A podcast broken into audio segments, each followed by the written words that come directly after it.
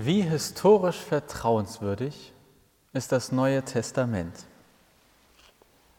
So der Titel der heutigen Predigt. Das ist die dritte und letzte Folge aus der aktuellen Predigtserie über Glaube und Wissenschaft. Und wie bitte passt so ein Thema zum Ewigkeitssonntag? Geht es heute nicht um das gemeinsame Gedenken? Wie passt das bitte zu Wissenschaft und Fragen nach historischer Glaubwürdigkeit des Neuen Testaments? Tatsächlich ist das kein Zufall, dass ich die Predigt heute halte oder dass ich irgendwie vergessen habe, dass heute Ewigkeitssonntag ist oder ich, also Absicht. Diese Predigt ist mit voller Absicht hier und heute. Denn für mich hat die Antwort auf die Frage, wie vertrauenswürdig das Neue Testament ist, sehr viel mit der Art und Weise zu tun, wie ich über den Tod denke. Ich glaube nicht, dass der Tod das letzte Wort hat. Ich glaube, dass Gottes Weg mit uns durch den Tod hindurchgeht. Ich habe ehrlich gesagt keine Ahnung, wie ich mir das genau vorstellen soll. Aber ich glaube, dass es so etwas wie Ewigkeit gibt. Ja, das ist ein Glaube, eine Hoffnung, aber diese Hoffnung trägt mich. Die trägt mich, wenn ich an meinen eigenen Tod denke, auch wenn der hoffentlich noch eine Weile hin ist. Diese Hoffnung trägt mich, wenn ich an bereits verstorbene Menschen denke. Denn ich glaube, dass sie nicht mehr hier bei uns, aber trotzdem noch da sind. Bei Gott, wie auch immer das dann genau aussieht. Ich habe eine große Hoffnung, einen großen Glauben, dass der Tod nicht das letzte Wort hat. Und für mich steht und fällt diese Hoffnung mit der Auferstehung von Jesus Christus. Jesus hat gesagt, ich bin die Auferstehung und das Leben. Wer an mich glaubt, wird leben, auch wenn er stirbt. Das ist ein hoffnungsvoller Satz. Aber sowas zu sagen und zu behaupten, okay, etwas überspitzt gesagt, könnte das ja erstmal jeder von uns. Der entscheidende Punkt ist aber, dass wir in der Bibel lesen können, dass Jesus von dieser Hoffnung nicht nur gesprochen hat, sondern diesen Worten auch Taten hat folgen lassen.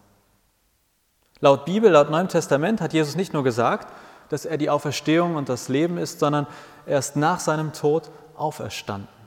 Jesus hat den Tod besiegt. Die Auferstehung von Jesus ist nach allem, was wir wissen, der Grund für die Entstehung des christlichen Glaubens. Nicht sein Tod, nicht Weihnachten, nicht, dass Gott Mensch wurde, sondern die Auferstehung von Jesus ist der Grund für die Entstehung des christlichen Glaubens gewesen. Das höchste christliche Fest ist Ostern, auch wenn diesem Jahr Ostern ausgefallen ist und Weihnachten vermutlich stattfinden wird. Die Feier der Auferstehung von Jesus ist das höchste christliche Fest. Und deshalb gibt es übrigens, nur mal so nebenbei gesagt, auch keinen besseren Namen für eine Kirche als die Auferstehungskirche. Der Grund für die Entstehung des christlichen Glaubens ist die Auferstehung von Jesus. Sie ist bis heute der Mittelpunkt des christlichen Glaubens. Und die Auferstehung von Jesus ist der einzige Grund, warum wir als Christen aus Überzeugung glauben können, dass der Tod nicht das letzte Wort hat. Wenn Jesus tatsächlich auferstanden ist, dann hat er wirklich den Tod besiegt. Dann tut der Tod nicht weniger weh,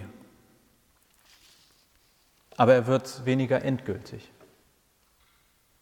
Deshalb spreche ich bei jeder Trauerfeier über die Auferstehung von Jesus, weil es meine Hoffnung mit Blick auf den Tod ist. Der Punkt ist nun aber, die Auferstehung von Jesus ist ein historisches Ereignis. Und Historiker können Aussagen darüber treffen, wie glaubwürdig und vertrauenswürdig die Berichte im Neuen Testament über die Auferstehung von Jesus sind. Und deshalb gehört für mich die Frage nach der historischen Vertrauenswürdigkeit des Neuen Testaments eben ganz besonders an den heutigen Tag. Denn ganz besonders heute hoffe und glaube ich, dass der Tod nicht das letzte Wort hat. Und ich hoffe und glaube das aufgrund der Berichte im Neuen Testament über die Auferstehung von Jesus Christus. Und deshalb ist zumindest für diese meine Hoffnung entscheidend, ob die Berichte über die Auferstehung von Jesus Christus mehr oder weniger Quatsch sind oder ob ich ihnen mit guten Gründen glauben kann. Ob quasi meine Hoffnung ein gutes Fundament hat oder eher Wunschdenken ist. Seien wir ehrlich, ich bin kein Historiker, Wisst ihr wahrscheinlich inzwischen auch schon. Ich kann das nicht selbst beurteilen. Aber es gibt zum Glück hervorragende christliche Historiker, die mir, die uns helfen können, wenn wir dieser Frage nachgehen wollen. Einer der besten aus meiner Sicht ist jemand, der heißt Dr. Jürgen Spieß. Kann man auch googeln, kann man Bücher von ihm lesen. Ich finde es mega spannend, was er schreibt. Er ist ein Althistoriker und er leitet ein Institut, das heißt Institut für Glaube und Wissenschaft. Also Christen, Wissenschaftlicher, also Wissenschaftler, die Christen sind und sagen, wir möchten das mal gut darstellen. Wie passt das zusammen, Glaube und Wissenschaft? Und ich möchte einfach mal kurz und beispielhaft seine Thesen vorstellen, wieso die Auferstehung von Jesus Christus aus der Sicht eines Althistorikers durchaus vertrauenswürdig und glaubwürdig ist. Erstens. Grundsätzlich besteht überhaupt kein Zweifel daran, dass es den Menschen Jesus Christus gab. Und dass er am Kreuz gestorben ist, darüber diskutiert eigentlich auch niemand. Also bis dahin gilt seine Existenz als ziemlich gesichert. Zweitens. Alle Berichte über die Auferstehung von Jesus finden wir in den sogenannten Evangelien, also den ersten vier Büchern im Neuen Testament. Und die Autoren dieser Bücher, die haben ihre Berichte als Tatsachenberichte verstanden. Das erkennt man zum Beispiel daran, dass sie immer wieder betonen, woher sie die Information haben, in Klammern Augenzeugenberichte, oder dass sie immer sagen, wer gerade regierte, als Folgendes passiert ist. Das ist also kein Geschichtenbuch, wo jemand sich hingesetzt hat und gesagt hat, ich erzähle jetzt mal ein paar nette Geschichten über einen Menschen. Das sind vom Selbstverständnis her Tatsachenberichte. Drittens, Historiker fragen immer nach Indizien. Welche Hinweise finden wir? Welche Hinweise finden wir nun für die Auferstehung von Jesus? Und es gibt drei Hauptgründe für die historische Glaubwürdigkeit der Auferstehung von Jesus. Das ist einmal das leere Grab. Dann sind es die Berichte über Begegnung mit dem auferstandenen Jesus. Und dann ist es, zumindest Theologen nennen das so, die Wirkungsgeschichte. Ehrlich gesagt ist mir kein besseres Wort dafür eingefallen, aber ich hoffe, dass sich das Wort gleich noch erklärt. Also, die Wirkungsgeschichte, das meint, nach allen Berichten, die uns vorliegen, waren die Jünger zu Tode betrübt, nachdem Jesus gestorben ist. Nach allem, was wir wissen, war mit dem Tod von Jesus diese gesamte Story an ihr Ende gekommen. Die Jünger sind im wahrsten Sinne des Wortes zu Tode betrübt wieder nach Hause gegangen, zurück in ihre alten Jobs und haben gedacht, okay, es waren gute drei Jahre, aber am Ende war es dann doch nicht so dolle wie gedacht oder wie gehofft. Und nach allem, was wir lesen und wissen können, entsteht dann mit der Auferstehung plötzlich eine Energie. Keiner der Jünger lässt sich aufhalten, diese Botschaft in die Welt hinaus zu posaunen. Nach dem Tod traurig nach Hause gehen nach der Auferstehung fröhlich in die Welt hinausgehend und ehrlich gesagt bis zum Tod. Also die Jünger waren so überzeugt von der Auferstehung, dass viele von ihnen sich haben töten lassen, tatsächlich. Das ist kein hundertprozentiger Beweis, darum geht es heute auch nicht. Aber es zeigt, dass da sehr sicher irgendetwas passiert sein muss, was diesen Energieschub quasi ausgelöst hat, was plötzlich dazu geführt hat, dass die Jünger statt zu Tode betrübt mit einer Botschaft in die Welt hinausgezogen sind. Und die biblische These ist, dass es die Auferstehung war, die Begegnung mit dem Auferstandenen. Dann gibt es die Berichte über diese Begegnungen mit dem auferstandenen Jesus. Und diese sind auf ihre eigene Art höchst vertrauenswürdig. Was meint das? Zum Beispiel, dass Frauen als allererste Zeugen genannt werden. Also wenn man damals sich etwas hätte ausdenken wollen und diese Sache glaubwürdig hätte darstellen wollen, man hätte sich sehr viel überlegt, aber nicht Frauen als Zeugen dafür genannt. Frauen, die Aussagen von Frauen waren einfach wirklich nichts wert. Da hätten unendlich viele Frauen sagen können, ich habe ihn gesehen. Und wenn ein Mann sagt, stimmt nicht, dann wäre die Sache gegessen gewesen. Also auch wieder kein hundertprozentiger Beweis, aber wer auch immer diese Geschichte aufgeschrieben hat, hat sich anscheinend sogar getraut, sich an die vermeintliche Wahrheit zu halten, nämlich dass Frauen die ersten Zeugen waren. Hätte er gesagt, diese Geschichte, die braucht noch ein bisschen Überzeugungskraft, gleich mal streichen, schön ein paar Männer reinschreiben. Was auch sehr glaubwürdig ist, es gibt im Neuen Testament keinerlei Berichte darüber, wie die Auferstehung eigentlich stattgefunden hat. Was logisch ist, weil es war ja keiner dabei. Das spricht aber auch wieder für die Vertrauenswürdigkeit der Geschichte, dass sich niemand überlegt hat, ah, okay, Auferstehung, wie sah das im Grab aus? Sondern es wurde das berichtet. Wir finden das, was Menschen sehen konnten, was sie erleben konnten. Und das sind vor allem Begegnungen mit dem auferstandenen Jesus. Also ja, die Berichte über den auferstandenen Jesus sind natürlich unglaublich auf eine Art. Aber in ihrer Unglaublichkeit extrem glaubwürdig aufgeschrieben, berichtet. Und dann kommt noch das leere Grab. Und ich möchte das leere Grab ein bisschen genauer angucken, nicht zu lang, keine Sorge, aber als Beispiel dafür, wie jemand wie dieser Jürgen Spieß arbeitet, wie Althistoriker arbeiten, wenn sie historische Vertrauenswürdigkeit des Neuen Testaments untersuchen. Also, das leere Grab. Was gibt es da für Hinweise, dass das historisch vertrauenswürdig ist? In allen Berichten über, über Jesus Tod steht, dass er nach seinem Tod in ein Grab gelegt wurde. Und es war kein Erdgrab, also nicht so wie unsere Bestattungen hier bei uns für gewöhnlich stattfinden, sondern mehr wie in einer Felshöhle, muss man sich das vorstellen. Also wie ein größeres Loch in einem Felsen, in dem man einen Menschen wirklich hineinlegen konnte und dann einen großen Stein davor rollen konnte. Nach allem, was bezeugt ist, wurde Jesus in ein ganz bestimmtes Grab gelegt.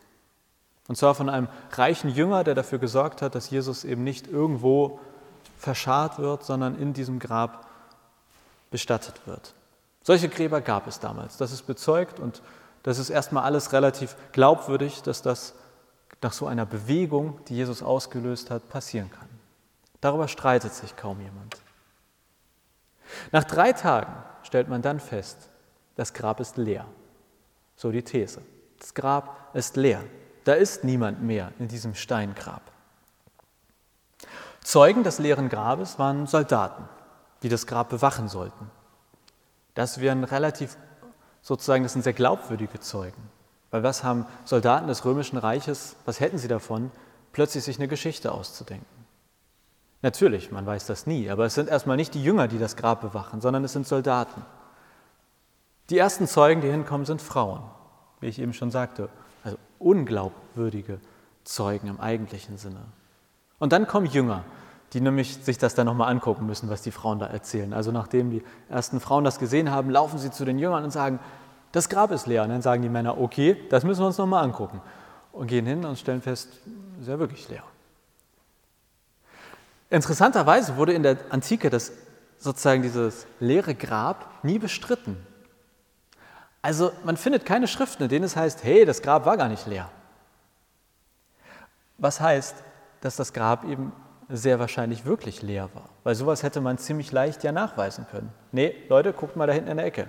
Nicht leer. Und auch der Leichnam Jesu war anscheinend einfach weg.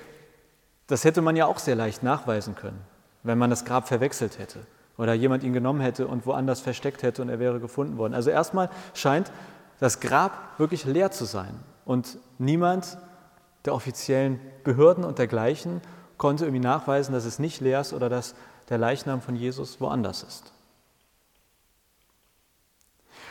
Eine verbreitete Behauptung war damals anscheinend, dass Jesus geklaut wurde. Also, dass quasi jemand den Stein, irgendwie die Wachen bestochen hat, den Stein weggerollt hat und den Leichnam geklaut hat. Aber allein, dass es diese Tatsache, also diesen, sozusagen diese These gab, dass er geklaut wurde, spricht halt wieder dafür, dass das, leer, das Grab leer war. Sonst hätte sich das kaum halten können. Also erstmal spricht alles dafür, dass das Grab leer ist. Nicht nur aufgrund der biblischen Schriften, sondern auch aufgrund der Schriften, die wir quasi drumherum finden. Denn sollen im Grab Leintücher zurückgeblieben sein und ein zusammengefaltetes Schweißtuch. Das wiederum spricht gegen einen Leichenraub, dann wer sozusagen da eine Leiche klaut, der wird kaum dann noch die Tücher auspacken, ordentlich zusammenlegen, hinlegen und dafür sorgen, dass alles ordentlich verlassen wird. Das macht also diese These, dass jemand ihn geklaut hat, wieder unglaubwürdiger. In den Berichten über das leere Grab steht, dass sich die Frauen und die Jünger erschreckt haben. als sie das leere Grab gefunden haben. Und das zieht sich durch die Berichte des Neuen Testaments, dass keiner von den Jüngern damit gerechnet hat. Also das Neue Testament erzählt nicht die Geschichte von Jesus ist gestorben, alle waren traurig, dann ist Jesus auferstanden und dann fiel, fiel allen Jüngern ein, stimmt, ach, der wollte ja wiederkommen. Die waren überrascht, sie haben nicht damit gerechnet. Also die Story des Neuen Testaments ist, selbst die Jünger waren davon überrascht. Das ist wieder kein Beweis, aber es macht es glaubwürdiger, dass die Jünger sich das nicht quasi ausgedacht haben, weil sie eh auf dem Plan hatten, so drei Tage warten und dann ist alles wieder beim Alten. Sie waren überrascht, erschrocken, dass Jesus weg ist. Sie waren noch mitten im Trauerprozess. Das leere Grab ist natürlich kein Beweis für die Auferstehung von Jesus. Aber ohne leeres Grab hätte sich niemals die Botschaft von der Auferstehung von Jesus Christus halten können. Ohne leeres Grab wäre das eine ziemlich schlechte Story gewesen. Wir haben also Berichte, die zeitlich fixiert sind. Drei Tage nach dem Tod, die räumlich festgelegt sind, das Grab von dem gekreuzigten Jesus, das von Soldaten bewacht wurde, und anscheinend ein mehr oder weniger nachweislich leeres Grab. Und dazu kommt dann eben noch diese plötzliche Verwandlung der Jünger, dieser Energieschub und die anschließend zumindest in ihrer Unglaublichkeit glaubwürdig berichteten Begegnung mit dem auferstandenen Jesus.